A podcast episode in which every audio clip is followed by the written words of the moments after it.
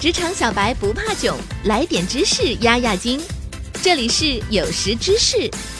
本节目由三十六克高低传媒联合出品。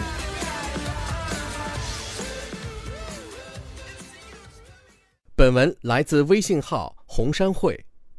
如果员工的工作能力被削弱，生产力降低，并且离职率大大增高，那么很可能是你采取的工作方式出了问题。有研究表明，快速行动、破除陈规的技术文化不适用于人才发展，缓慢行动、培养人才的办法才是上策。今天我们总结了三个如何提高员工工作效率的小建议，一起来看看吧。一、急于求成的理念无法给员工带来幸福感，实现更好的工作成果。首先，企业要花时间与员工建立良好的关系，创建一个包含合理时间安排、指定休息时间、入职和培训流程、员工自主行动和指导的基础构架。要建立重视想法胜过时间、重视良好的解决方案胜过蛮干，以及重视整体福祉胜过机器似的表现的奖励制度。在公司的发展过程中，应该不断地寻求新的活力源泉。技术文化的发展以敏捷、迅速、开拓创新、与时俱进和吃苦耐劳等精神为基础。脸书的一句流行语“快速行动，破除陈规”，更让人们笃定上述的精神可以大大促进创新、生产力和变革。但就人的管理而言，它是行不通的。二，即工作时间过长，施压过大。有数据显示。如今，美国各大行业的员工工作时间比1978年多出四周，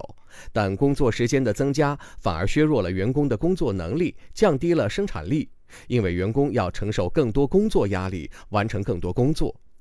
压力过大不仅促使产业工人的失误率和安全事故率增加百分之六十一，还会引发严重的健康问题，有超过百分之八十的病例源自压力。美国心理学研究会研究估算，美国每年会因工作压力蒙受五千亿美元和五点五亿工作日的损失。该研究还表明，千禧一代是承受压力最大的一代，且值得注意的是，千禧一代占美国劳动力的百分之三十三。此外，工作时间延长和工作压力增大也会对睡眠产生重大影响，进一步导致疲惫的工作者无法有效应对压力，无法高效地完成工作。工作压力过大，还会造成主动离职率增加百分之五十，这对公司经济和文化都造成极大影响。更换员工的成本大约是其年薪的百分之二十，而且这一过程通常也会促使其他员工离开，这对企业来说明显是不利的。三、人才发展的慢哲学，在谈及人才发展时，必须转变快思维，采取缓慢行动培养人才的办法。但这并不意味着减少对员工的期待，而是以退为进的招数。很多科技公司正在发生转变，他们在缩短工作周和工作日的同时，保持利润不变或增加，并努力提高员工士气。目前，整个欧洲大陆的国家都尝试增加休假时间、缩短工作时长以及更关注员工健康的举措。